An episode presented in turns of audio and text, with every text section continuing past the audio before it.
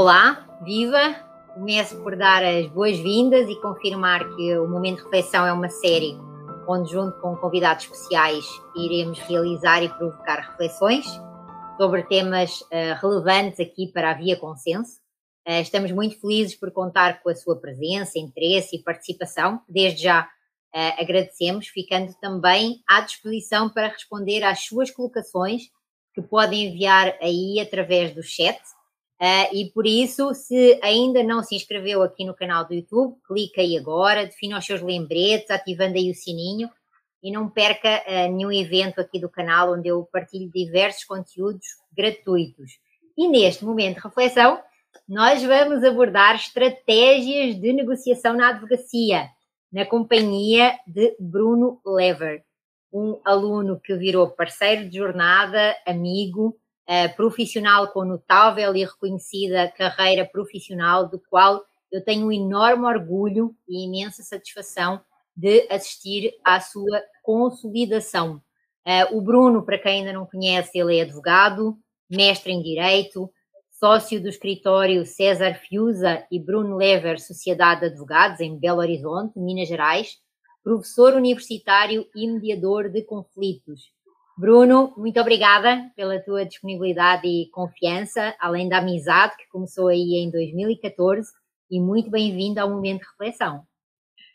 A alegria toda minha, Dulce, de estar aqui com você, que é uma pessoa que eu admiro, respeito, tenho sempre como exemplo, professora, amiga. Tenho muito orgulho de dizer que a minha jornada na mediação de conflitos começou com você, a minha formação foi com você e, e, e os meus principais aprendizados. Então é motivo de muito orgulho estar aqui com você, com a sua audiência super qualificada, para a gente ter esse bate-papo tão bacana sobre técnicas de negociação na advocacia. Muito bom estar aqui. É igual, Bruno, eu fico também muito contente. E olha, para início aqui da, da nossa conversa e do nosso momento de reflexão, uh, um dia destes eu perguntava a tua idade, uh, porque eu considero que tu tens uma enorme maturidade pessoal e profissional, uh, que é algo que eu muito admiro, para além dos teus valores e também da capacidade de empreendedorismo que se destaca sempre que eu vejo algo teu, porque tu és muito genuíno e por isso eu considero que tu és original e não uma cópia. E isso de facto é algo que eu dou muito valor. Uh, e exatamente por isso, para nós começarmos aqui a, a, nossa conversa e aqui o nosso momento de reflexão sobre um tema tão importante uh, que diz respeito à questão das estratégias na negociação da, e, e na prática da advocacia, Uh, eu pensei, e, e, também daquilo que, que trocámos aí, de nós começarmos por falar sobre essa importância do domínio das técnicas de negociação para advogar. Como é que tu, desde já aí, e dentro desta lógica de que nós vimos trabalhando alguns temas como óbvio e vimos trabalhando alguns temas como algo que é inato, e a negociação tem sido maltratada a esse ponto, como é que tu hoje, com essa evolução que tens aí feito e o domínio de, de também dessas ferramentas e competências, tu vês a importância de, de, da negociação e das técnicas de negociação? Então, Dulce, é, eu enxergo muito isso sob o viés da, do perfil comportamental. Se nós olharmos o profissional que o mercado buscava até talvez o início da década de 90, era aquele profissional chamado de profissional esponja, aquele profissional hiper especializado, né, que ele absorvia o máximo de informação possível sobre a área de atuação dele. E isso fazia muito sentido num contexto de século XX, porque o acesso à informação era difícil. Então era interessante você ter profissionais hiper especializados. Por exemplo, um médico especializado em ouvido direito, né? Uma brincadeira aqui. E isso no direito obviamente, também se refletia em profissionais que buscavam uma hiperespecialização na sua área técnica de atuação. Só que a, a mudança do século XX para o século XXI é, revolucionou o acesso à informação. Hoje, o acesso à informação é muito mais fácil do que era, e hoje, quando eu vou num médico, eu já chego lá para uma segunda opinião, porque a primeira eu já consultei no Google. Quando um cliente chega aqui no escritório, ele quer uma segunda opinião, porque a primeira ele já ele já obteve aí na internet, com colegas. Hoje o acesso à informação já não é mais o problema.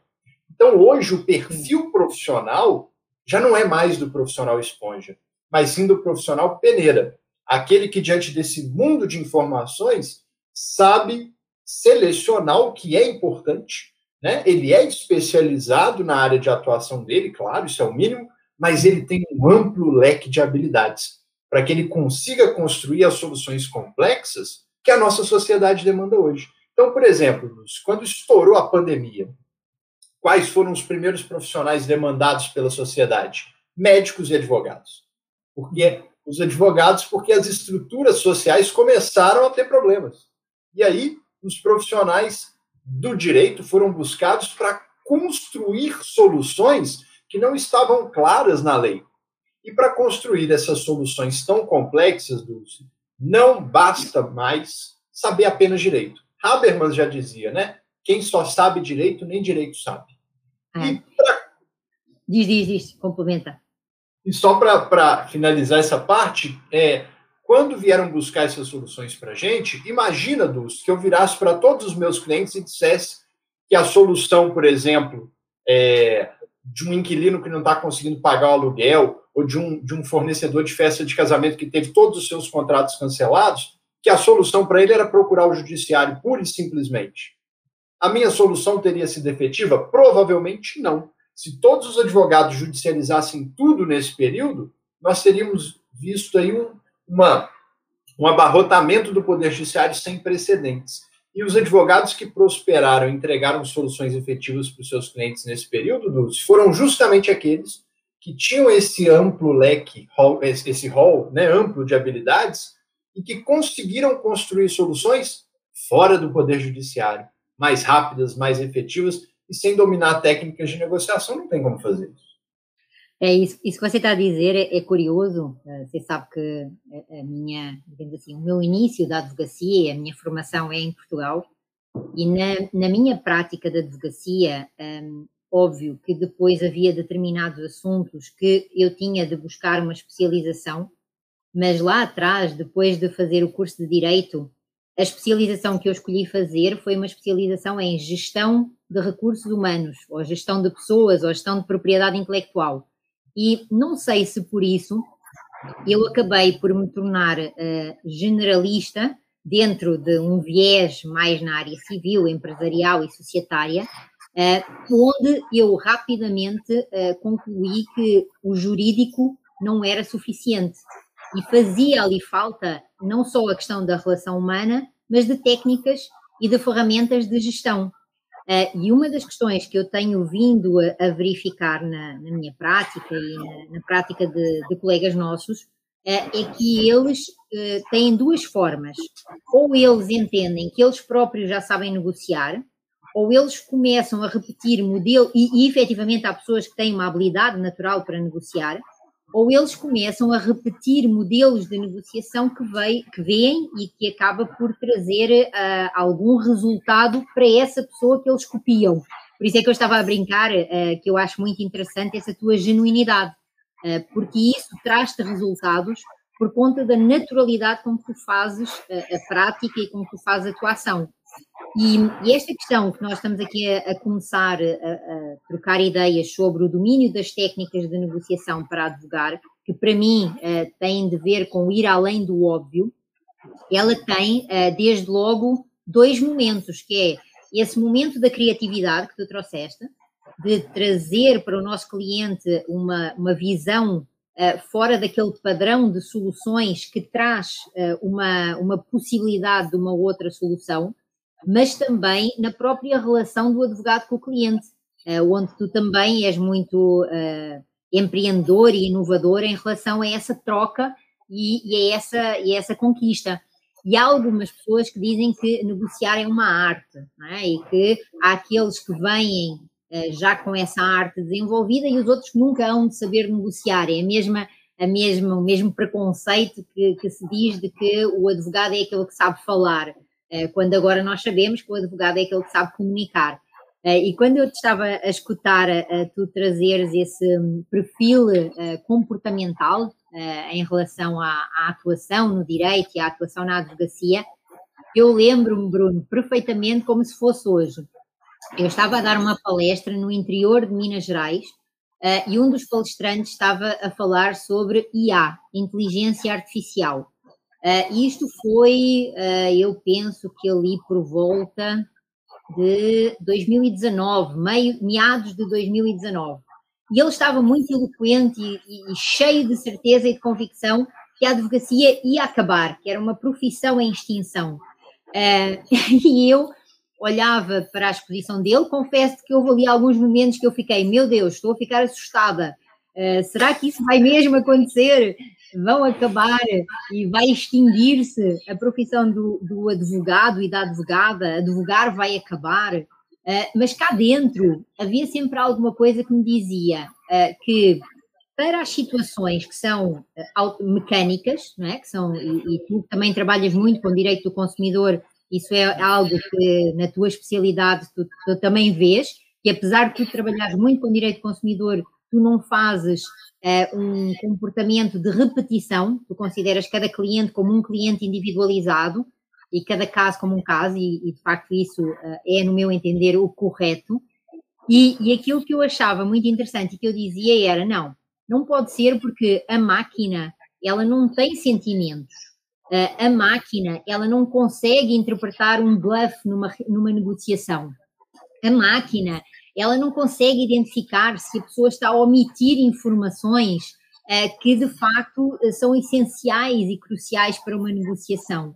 Uh, ou seja, o advogado humano e esse tal robô advogado, eles não são concorrenciais. Mais uma vez, eles são agregadores um ao outro.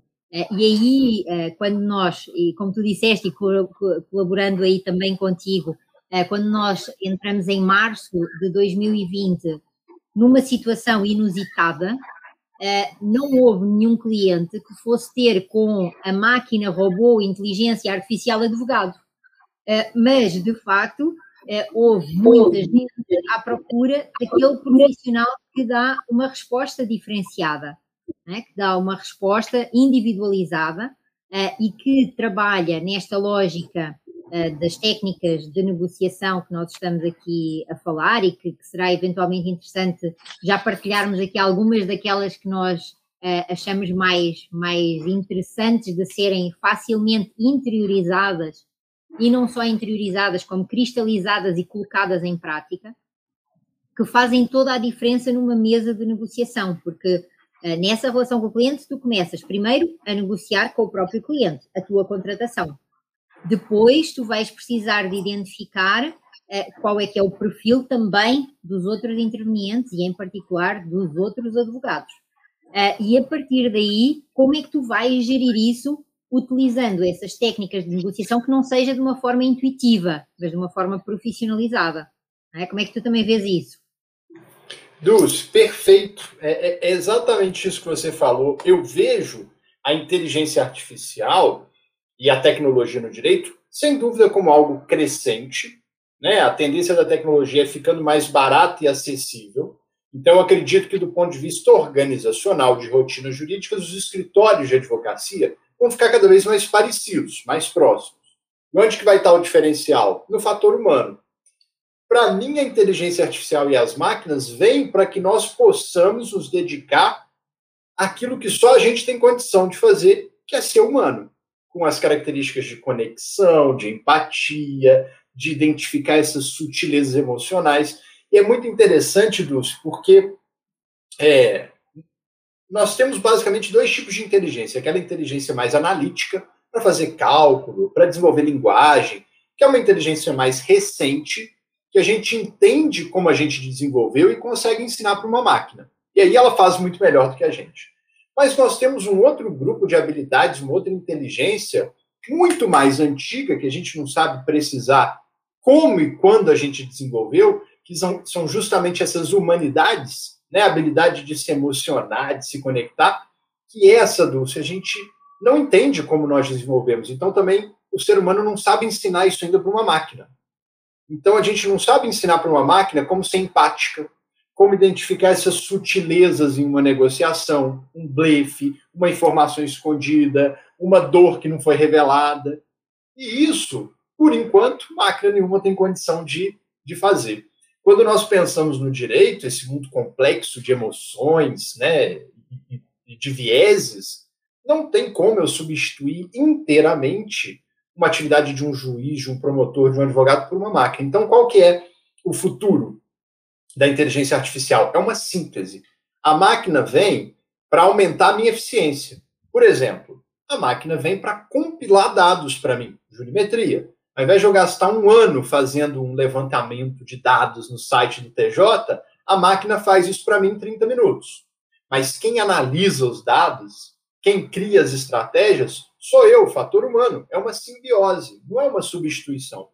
A máquina só vai substituir quem hoje trabalha que nem uma máquina. Se, se você não quer ser substituído por um robô, não seja um. Então, se o seu trabalho hoje é copiar e colar, é fazer protocolos simplesmente, isso aí você pode ter certeza que nos próximos anos você vai perder a sua, o seu emprego para uma máquina. Mas se você já entendeu o que, que a inteligência artificial propicia e começa a focar no desenvolvimento das suas humanidades, na experiência do cliente, por aí vai, aí é diferente. Um, um exemplo dos que eu acho assim é, determinante para a gente entender isso. Eu assisti outro de um documentário na, no Netflix, e aí a Rússia ela tem um sistema de monitoramento de ataques nucleares. E nesse sistema fica um funcionário do governo russo e a ordem expressa para ele é: se os Estados Unidos lançarem uma bomba nuclear na Rússia, você imediatamente deve retalhar e jogar uma bomba nuclear também nos Estados Unidos, acabar com o mundo todo. Né? E um dia esse, esse funcionário, verdade, ele estava é, na sua central de trabalho Dulce, e recebeu o aviso de que os Estados Unidos tinham lançado uma bomba nuclear contra, contra a União, contra a Rússia. E ele vê na tela a bomba em direção à Rússia. Ele tinha coisa de minutos para tomar uma decisão. E ele viu ali que essa bomba ia destruir o país inteiro dele, a família dele, ele e tudo mais. E a ordem para ele era apertar o botão e retalhar. Só que Dulce, nesse meio do caminho, ele escolhe não retalhar. Ele resolve que, pelo menos, ele não vai destruir o outro lado do mundo. E descobre-se depois que era uma falha no sistema. Os Estados Unidos não tinham lançado bomba atômica nenhuma contra a Rússia. Aí eu te pergunto: se ali estivesse presente um, um funcionário que seguisse estritamente as ordens, ou uma inteligência artificial que só faz o que é programada para fazer, tinha se iniciado uma, uma, uma guerra nuclear desnecessariamente. Mas esse cidadão que estava ali apelou para a sua humanidade e pensou: pelo menos eu não vou destruir a outra metade do mundo. Isso, Dulce, nenhuma máquina, esse tipo de julgamento, nenhuma máquina tem condição de fazer. E é esse tipo de julgamento que nós do direito fazemos todos os dias. É, isso que você está trazendo é, é, é interessante, não só o exemplo, como também a forma como nós precisamos de agir e reagir em relação ao direito. É, porque cada, eu, quando, quando eu fiz lá a minha tese de, de mestrado, eu desenvolvi muito o conceito do direito humanizado, eh, trazendo essas outras competências que nós não temos nem desenvolvemos na universidade, porque o programa universitário ele está todo focado e todo virado para o processo judicial, eh, e eu estou quase agora a chegar aos 50, já passaram alguns anos desde essa minha primeira formatação, mas aquilo que eu entendi e aquilo que eu sempre uh, fui, de alguma forma, uma das minhas características eu considero que eu sou uma cabeça pensante e que eu tenho muito espírito crítico. E eu nunca aceitei, eu era muito rebelde, e então eu nunca aceitei um porque sim. Eu precisava sempre de saber o porquê da coisa. E isso também aplica-se ao direito.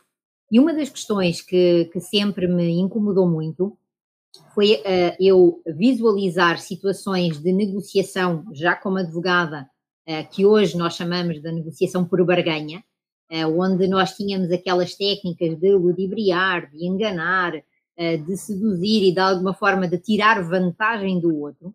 Eh, e isso era algo que me incomodava, porque não necessariamente, mesmo quem ganhava, saía efetivamente mais satisfeito, porque poderia sair com um valor maior. Mas aquilo que acontecia era que quando as condições se conheciam do negócio que tinha sido feito, aquela pessoa não voltava a ser contratada E isso significava que, afinal, ele não tinha tido o melhor resultado. E dentro dessa lógica, e, e conhecer e aprofundar algumas técnicas de negociação, uh, a questão, quando nós falamos do, do projeto de negociação da, da escola de Harvard, onde se, no fundo, desenvolve aí essa, essa mudança de forma de negociar, passando a ter-se em consideração o tal do ganha-ganha, uh, no sentido de que uh, a soma das fatias é maior uh, do que o bolo todo, isso traz um novo conceito técnico relativamente à negociação. Eu também costumo dizer, e, e, sei que tu já me ouviste falar sobre isso várias vezes, Bruno, até porque trabalhei com vocês esses temas, que é muito, ou é relativamente simples nós apreendermos os conceitos da negociação desse projeto da Escola de Harvard, cujo modelo mais simplificado é o como chegar ao sim, lá com aqueles quatro passos. Mas a questão é que, se por um lado é óbvio e é facilmente perceptível, na prática, quando nós estamos a, implementar esse processo e esse procedimento de negociação, há algumas dificuldades que se colocam porque quando eu digo lá no início, ah, separa a pessoa do problema, ok, é muito fácil eu dizer, mas como tu, como tu estavas a referir, e exatamente nessa questão uh, do, do espírito crítico e do, do exemplo analítico desse, desse, desse cidadão. Uh, se ele separasse pessoas de problemas, ele tinha um problema e então ele tinha que ter o quê? Uma resposta automática. E isso vai nos dizer o quê? Ok, eu preciso separar pessoas de problema, mas eu não posso ficar imune ou totalmente distante daquilo que é a pessoa. Depois, quando nós vamos falar para o segundo passo, uh, que nos diz, ah, uh, identifica posições e interesses e foca-te nos interesses. Mas se eu não entender o que é que está, o que é que motiva aquela posição, se eu não lhe der um respaldo, se eu não acolher, como tu estavas a dizer, uh, aquela posição que a pessoa traz, se eu lhe disser, olha, não vamos tratar disso, vamos de facto ver o que é que está por trás disso, ela pode ter uma resistência de andar para trás e a negociação não avançar.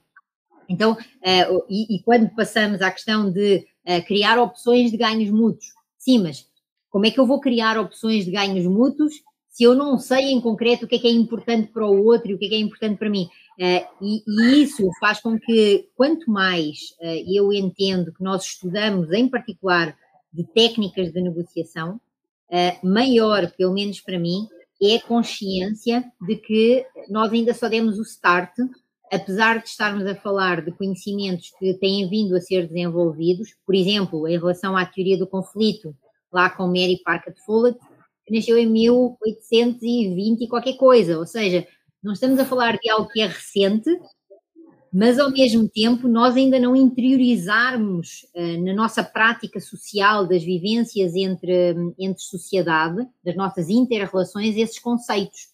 Uh, e aí aquilo que, que, se coloca, por exemplo, quando tu estavas a, a, falar em empatia, e eu acho também interessante nós, nós abordarmos essa diferença uh, de simpatia e empatia, que fizemos inclusive um talk show com, contigo e com o Bruno Nóbrega, exatamente sobre esse tema, e que ele precisa de ser tão aprofundado uh, na prática que é a prática de advogar. Mas dentro dessa questão das técnicas e, e, também trazendo aí algumas, algumas dicas, não sei se tens alguma que queiras partilhar. Sobre empatia tática? É, ou, ou outra que tu entendas interessante. Então, da empatia eu tenho uma, uma super interessante, Dulce, um caso que eu tive que foi muito legal. Teve uma cliente minha, e aí que eu, que eu falo dessa questão da gente ter ferramenta para construir soluções efetivas, né? Teve uma.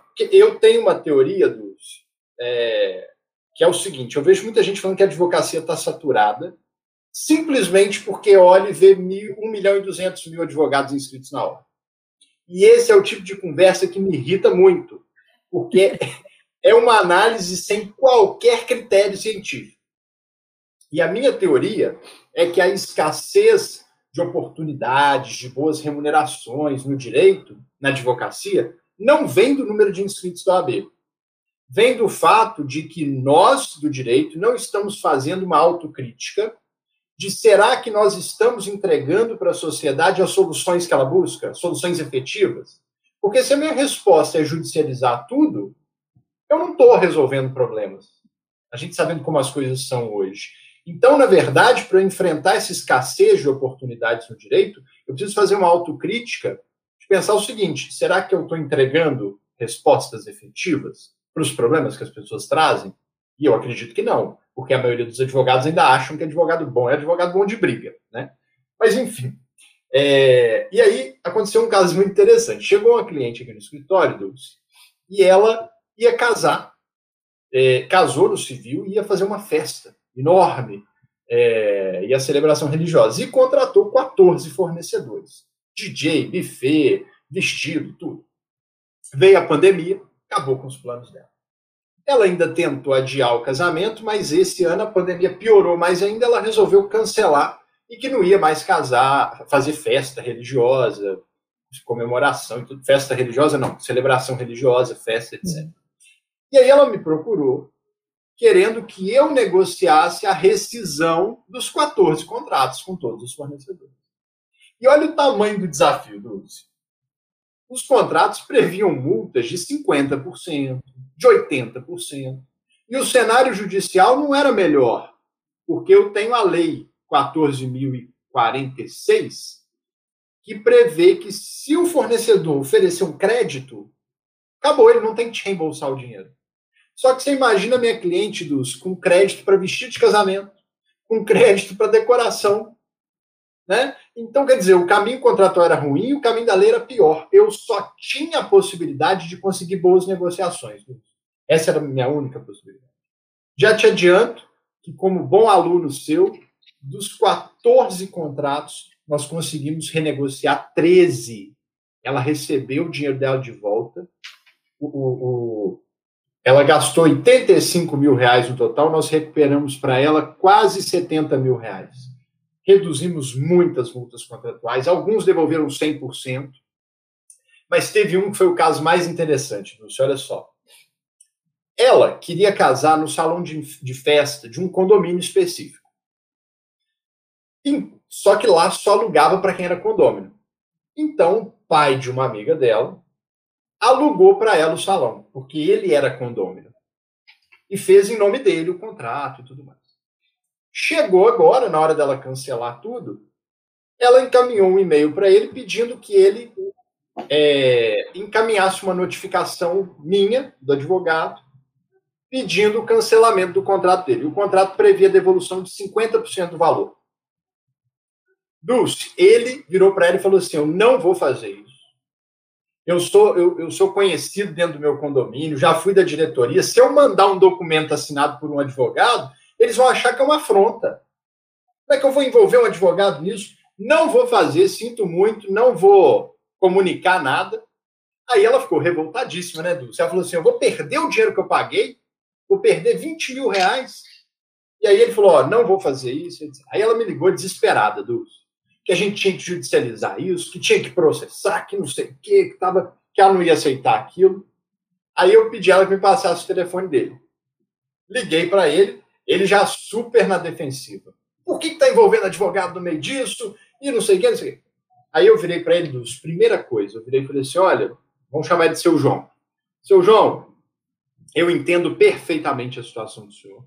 Tanto que nós, em momento nenhum, notificamos o seu condomínio diretamente. Eu pedi que isso passasse por você. Porque eu sei da sua relação lá dentro e fique tranquilo. Nós não vamos fazer nada sem a sua anuência. Eu tenho certeza que você vai ter uma solução muito melhor do que qualquer solução que a gente tenha. Diminu... Baixei a guarda dele.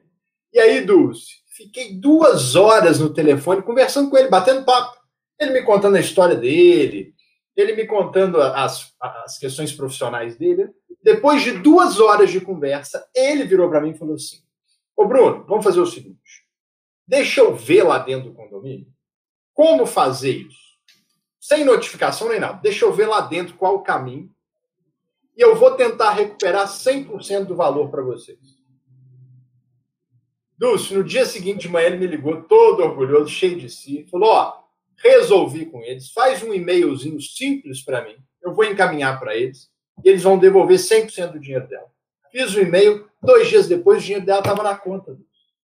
Vê-se um advogado que não, que não tenha técnica de negociação, que não entenda como a empatia funciona, que, que não, não aprenda a ver um ser humano do outro lado da conversa e a resolver. Se eu fosse levar isso para o Poder Judiciário, a chance de eu resolver isso era zero, porque ela não tinha nem legitimidade para uma ação.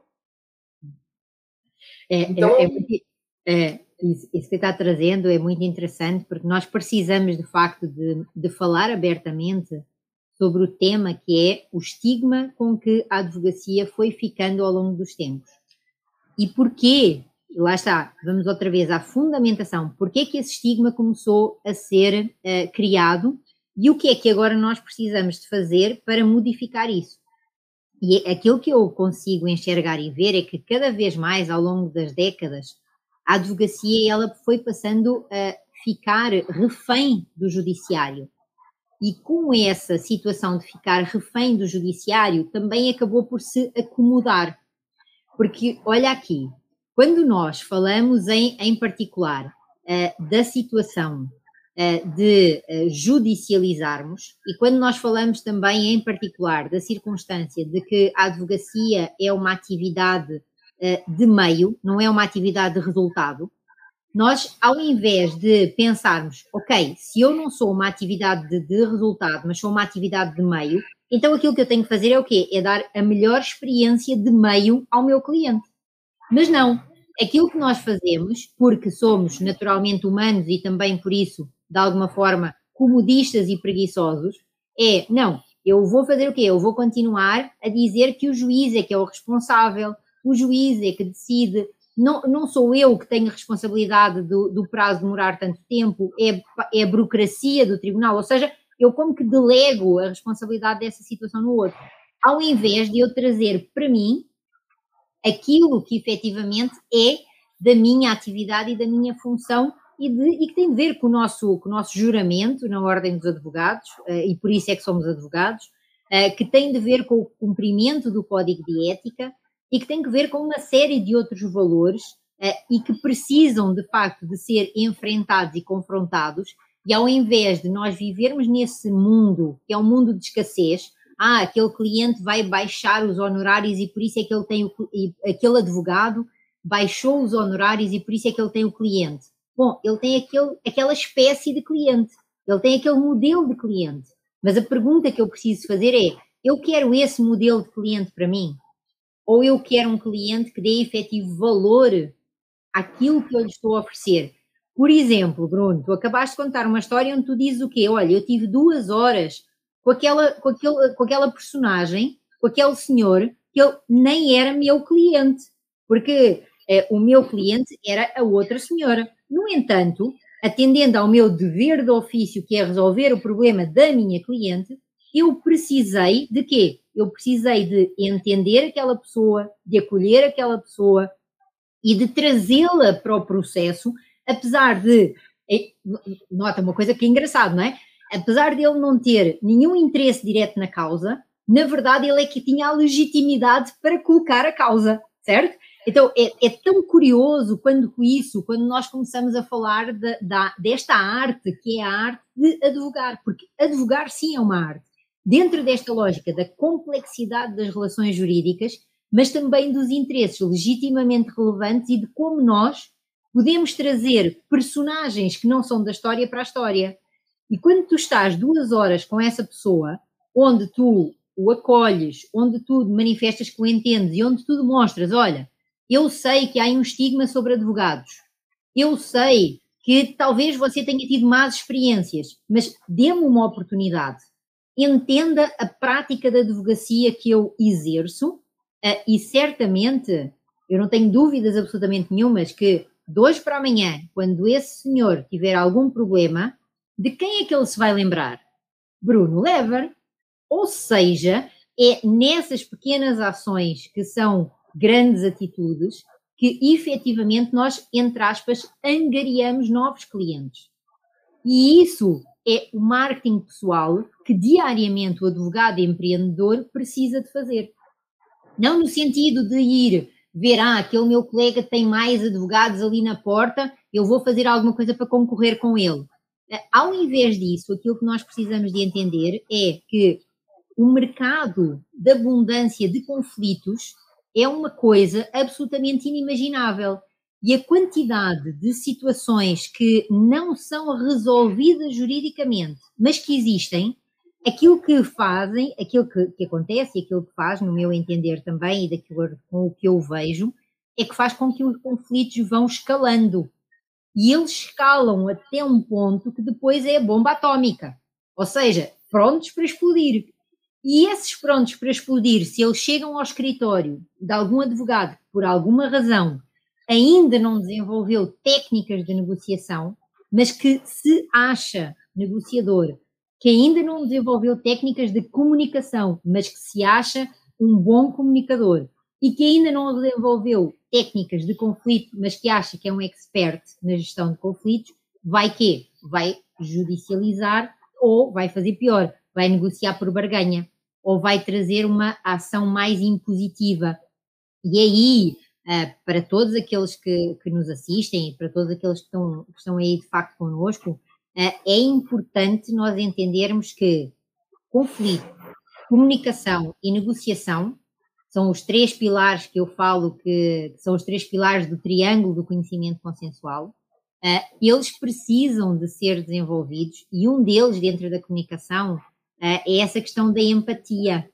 Uh, eu também não sei, e queria te ouvir aí um pouquinho mais sobre isso, uh, sobre essa, essa, não só arte, porque é mais do que arte, é profissionalização de estabelecer uma conexão. Porque muitas das vezes nós escutamos que ah, a empatia é colocar-te no lugar do outro.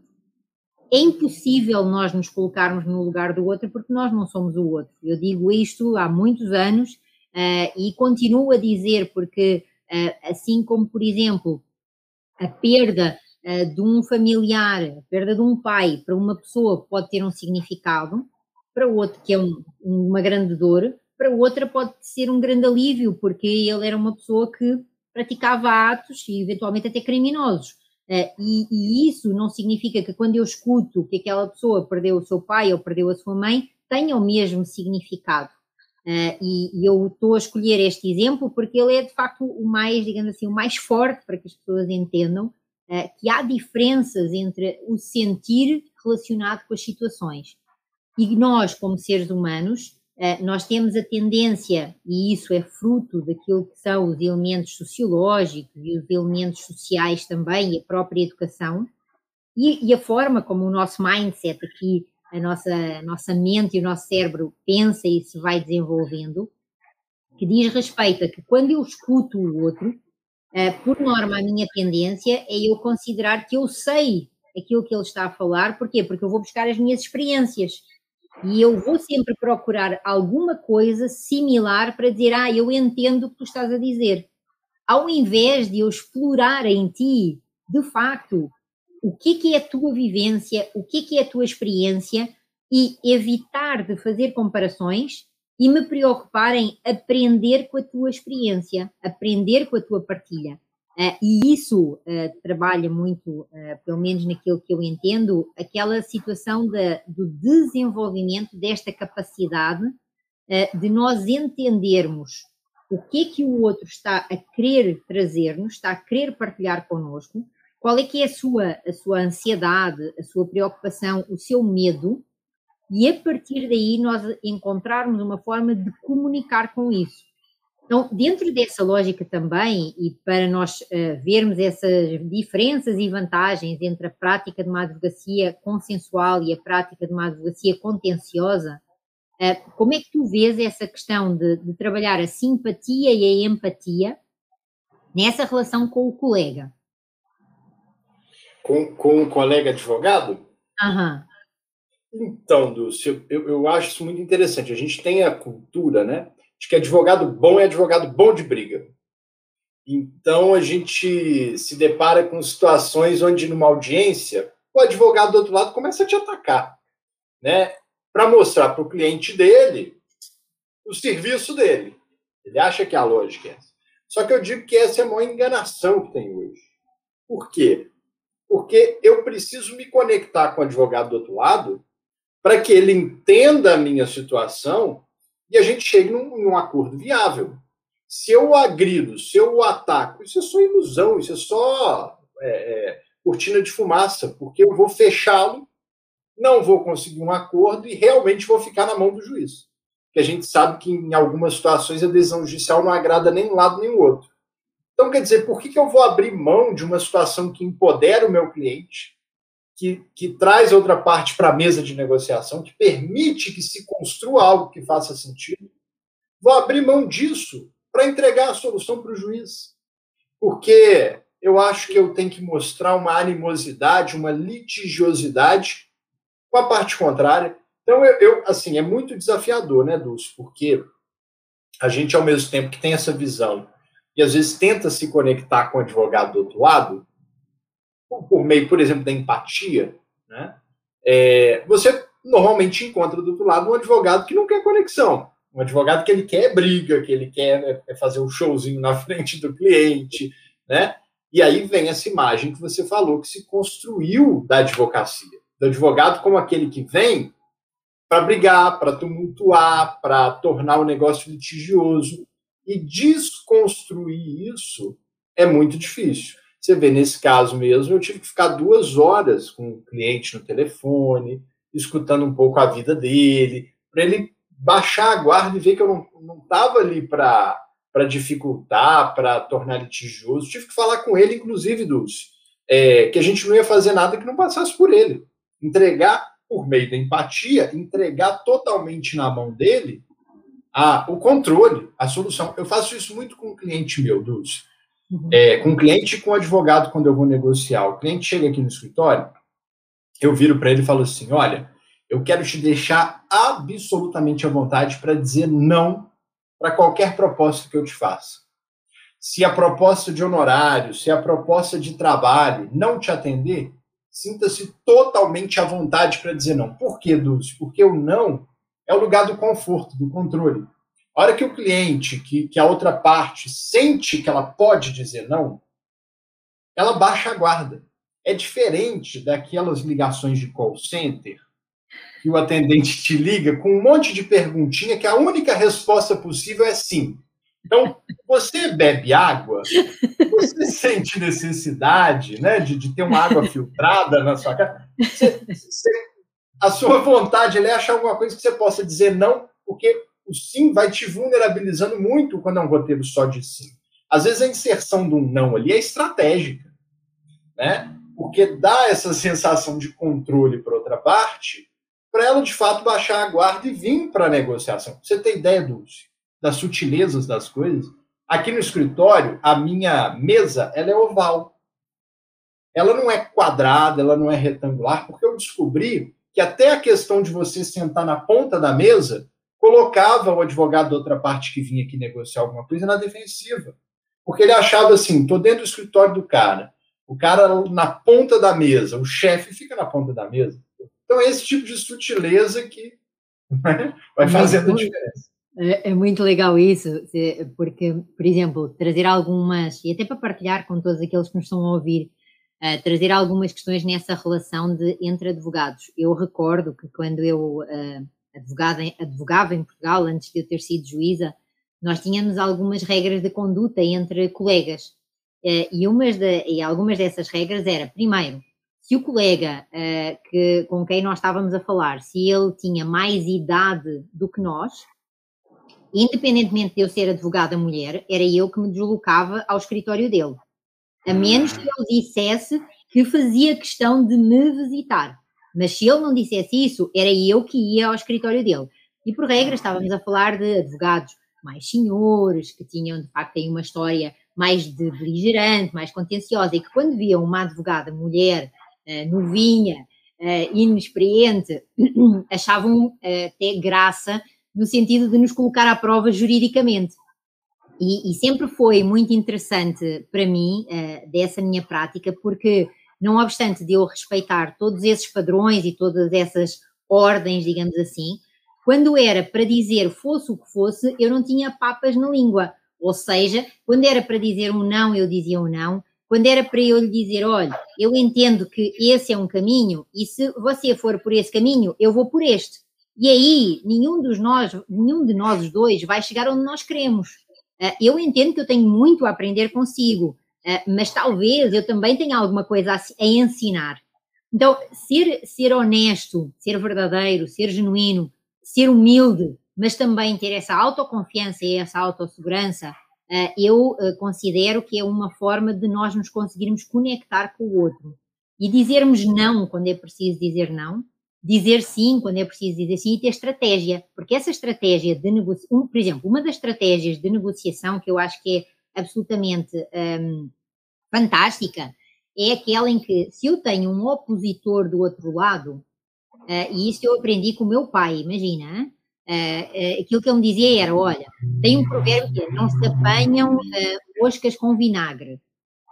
Isto é, tu não, não, não vais conseguir chegar a algum resultado se tu colocares uma coisa ácida, se tu colocares uma coisa que não, que não chama.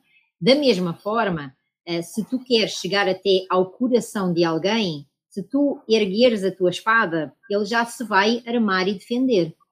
E isso para quê? Para aquele colega que está numa reunião a ter uma posição mais agressiva, a ter uma posição uh, mais uh, com, com, conflituosa, uh, e se, ele, se eu vejo que ele está a fazer isso para agradar ao cliente dele, eu não o vou pôr em causa, porque colocá-lo em causa é constrangê-lo em relação e à frente do cliente dele. E isso vai ser ainda pior mas eu não vou perder a oportunidade de o chamar à parte, ter uma conversa com ele e se ele continuar nessa linha, eu vou sim fazer isso à frente do cliente dele.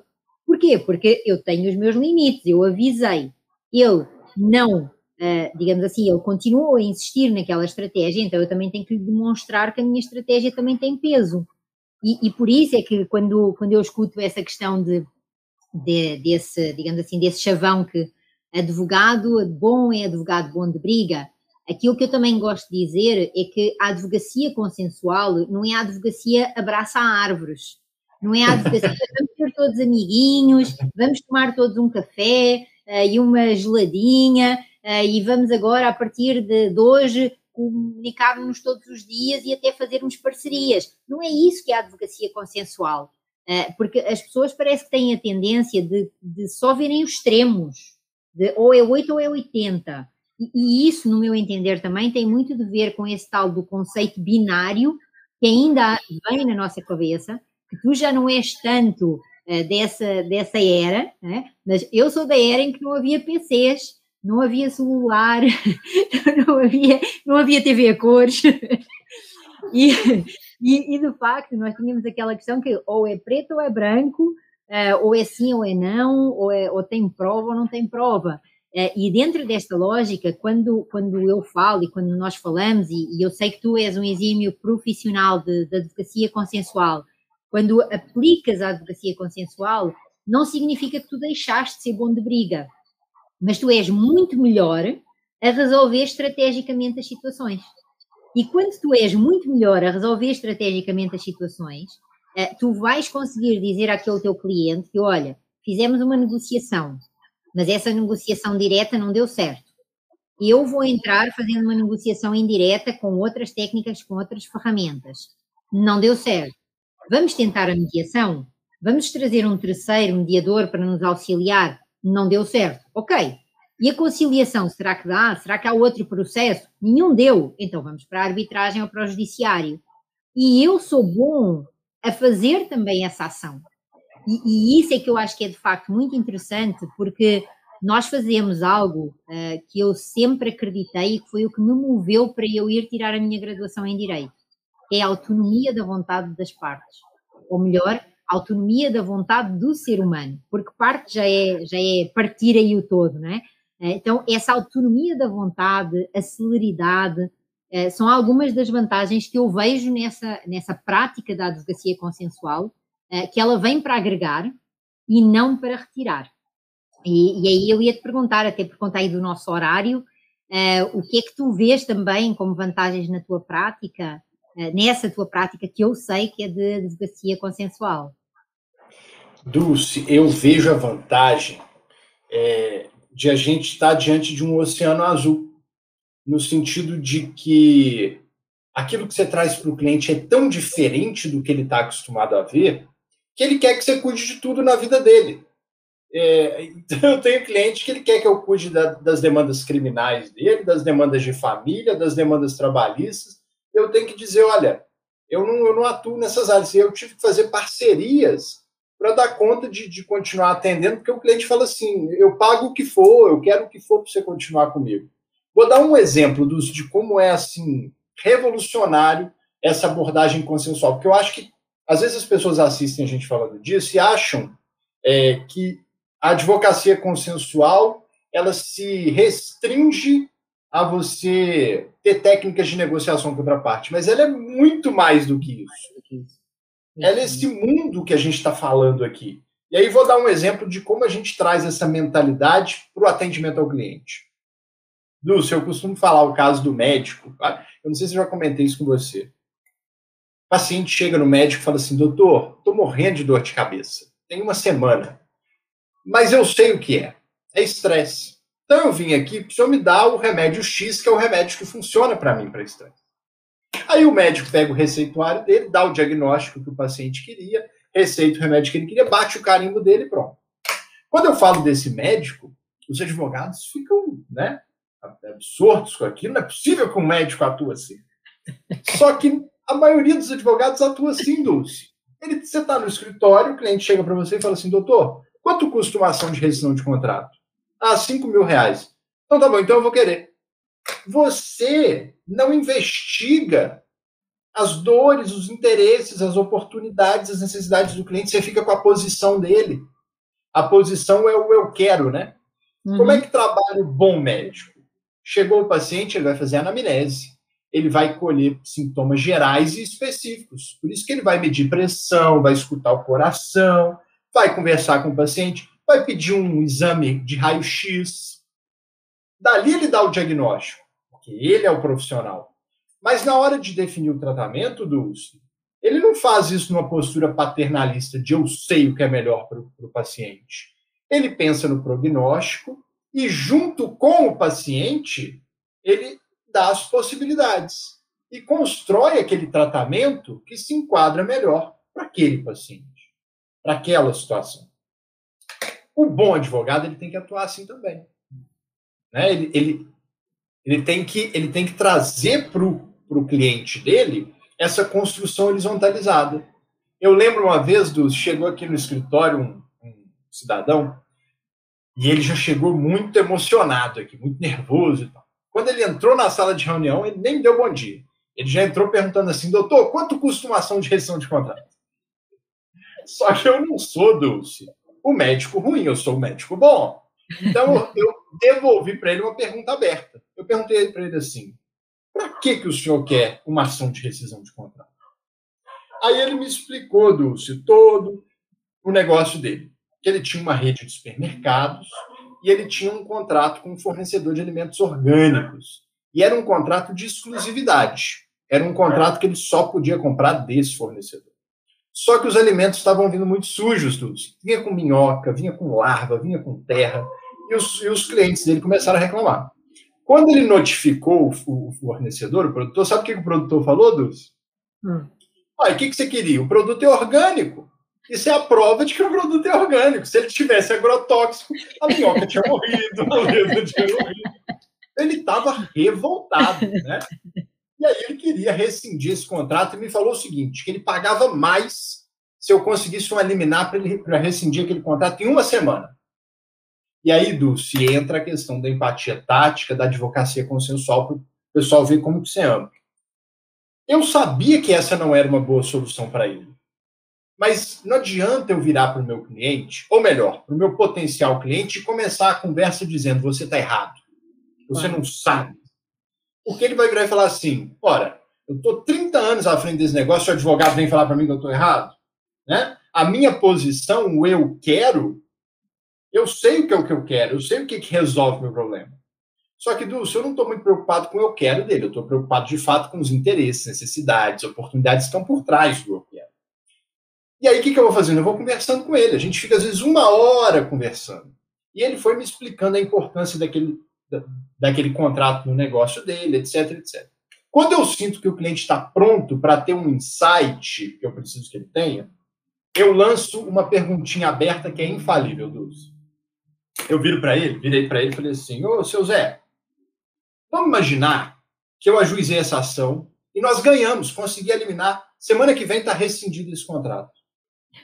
O que, que, o senhor vai sentir? O que, que o senhor vai achar?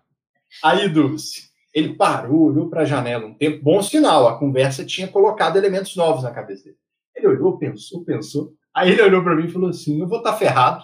Eles vão, eles vão a palavra mais feia, mas eu falei assim: Não, seu Zé, o senhor não entendeu. Eu falei: Se a gente ganhar, ele falou: Eu vou estar tá ferrado. Eu falei: Por que, seu Zé? Ele falou: Bruno, porque eu estou com tanta raiva desse, dessa situação que eu não parei para pensar o seguinte: onde eu vou arrumar outro fornecedor em uma semana? Eu não me programei para isso. Fantástico, então, se você ganhar, eu quebro, porque eu não vai ter desabastecimento, meu cliente vai para outro supermercado. Então, Dulce, é esse tipo de coisa. E aí, na hora que eu propus para ele honorários, para a gente fazer uma negociação, porque ele virou para mim e falou assim: Bruno, eu, eu perguntei, seu Zé, tem outra forma da gente resolver isso sem ser rescindido o contrato? Ele pensou, falou assim: olha, Bruno, pensando bem, ele não é um mau fornecedor. Os produtos dele é, é é, nunca intoxicar ninguém, ele entrega no prazo. E eu criei uma central para higienizar esses produtos. Ela me trouxe um custo. Mas se ele aceitar dividir esse custo comigo, tá bom. Eu falei, ó, oh, seu Zé, então o que, que o senhor acha de a gente tentar uma negociação? Ou, se não funcionar, uma ação revisional desse contrato. Pronto, Dulce, ele ficou tão feliz que na hora que eu propus o preço dos honorários, ele tinha enxergado tanto valor no meu atendimento que ele nem discutiu comigo, ele só perguntou se dava para pagar no cartão ou no cheque. É isso mesmo. E, e esse, esse, esse, é o grande diferencial, é porque hum, quando nós falamos em empatia, eh, nós estamos a falar em conexão, e conexão é acolher. Eh, e esse acolher, esse entender, eh, é que de facto faz, faz toda a diferença. E, e essa advocacia consensual que nós estamos a falar e trazer as técnicas de negociação de uma forma profissionalizada, uh, no meu entender, e aí já, já trazendo aqui para o final, por conta até do, do horário de, de outros compromissos, não, é? é, então, também estou aí com essa preocupação. Uh, eu, de facto, acho que nós podemos uh, concluir aqui, Bruno, que uh, esta advocacia consensual e esta negociação profissional que nós estamos a falar também, ela incorpora e exige uh, novos hábitos e comportamentos que se vão modernizando uh, com, com, esta atuação que nós estamos aqui a falar, uh, mas que nós precisamos também de quê? De estar de uma forma proativa dentro dessa relação e dentro desse relacionamento. E não termos receio de não só sermos efetivamente diferentes, porque ser diferente é navegar nesse oceano azul, onde aquilo que nós identificamos é que não existe concorrência, Aquilo que existe é abundância e dentro dessa abundância, na nossa genuinidade, há lugar para todos, há de facto aí um, uh, hum, formas de viver e sobreviver uh, que nós precisamos de colocar mais, mais em ação. E tem um, um ditado popular uh, que é a questão de que a primeira impressão é aquela que fica. E aquilo que eu sinto desde o princípio da prática da minha advocacia e que eu tenho a certeza, e é isso que eu, que eu partilho com os meus alunos e que continuo a fazer e a realizar, uh, é exatamente essa questão de que a primeira impressão é a que fica.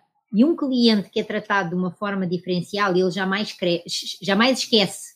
Uh, eu ainda hoje, eu tenho e recebo contactos de clientes minhas de quando eu era advogada em Portugal, antes de ser juíza. Então, eu estou a falar-te de antes de 2008.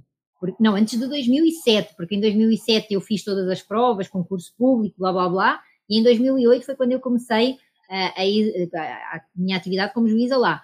E, e, e, o facto delas continuarem a contactar-me é porque Porque elas têm confiança em mim. Então elas dizem, ou a doutora Dulce resolve, ou indica quem resolva. Quem ela indicar é bom. E, uhum. isso é muito, é muito, é muito prazeroso, porque de facto eh, essa advocacia consensual que nós estamos a falar, eh, como eu dizia ainda há pouco, além dela ser boa de briga, ela é muito melhor a resolver estrategicamente o conflito. Eh, e por isso nós, de facto, acredito eu que com essa prática, com essa indicação dos colegas, com essa identidade e passarmos a falar mais da nossa experiência, Bruno, isto é, porque a mídia e a comunicação e o jornalismo, eles também uh, começaram a identificar que as notícias ruins é que vendem. E nós agora temos que passar a falar destes, destes nossos projetos uh, e por isso, e atendendo aí à hora e aos compromissos também, uh, eu vou, vou agradecer-te de tu teres estado aqui neste momento fantástico de absoluta partilha e complementariedade e agradecer muito também todas as assim, as informações e também tudo aquilo que tu trouxeste. Eu vou-te dar aí a para tu, para tu dizeres o que entenderes, para depois eu fazer o fechamento. Eu que agradeço, Dulce. Poxa, eu nem vi a hora passar, para te ser bem sincero, passou muito rápido. É, é sempre muito prazeroso conversar, aprender com você, é, ter essa troca tão incrível. E eu te agradeço muito, agradeço a, ao, ao seu público super qualificado. Digo que estou sempre à disposição para quando você quiser que eu volte, para a gente ter mais bate-papos, que é muito enriquecedor. E só tenho a agradecer. Obrigada, Bruno. Tu já sabes que o recíproco é verdadeiro.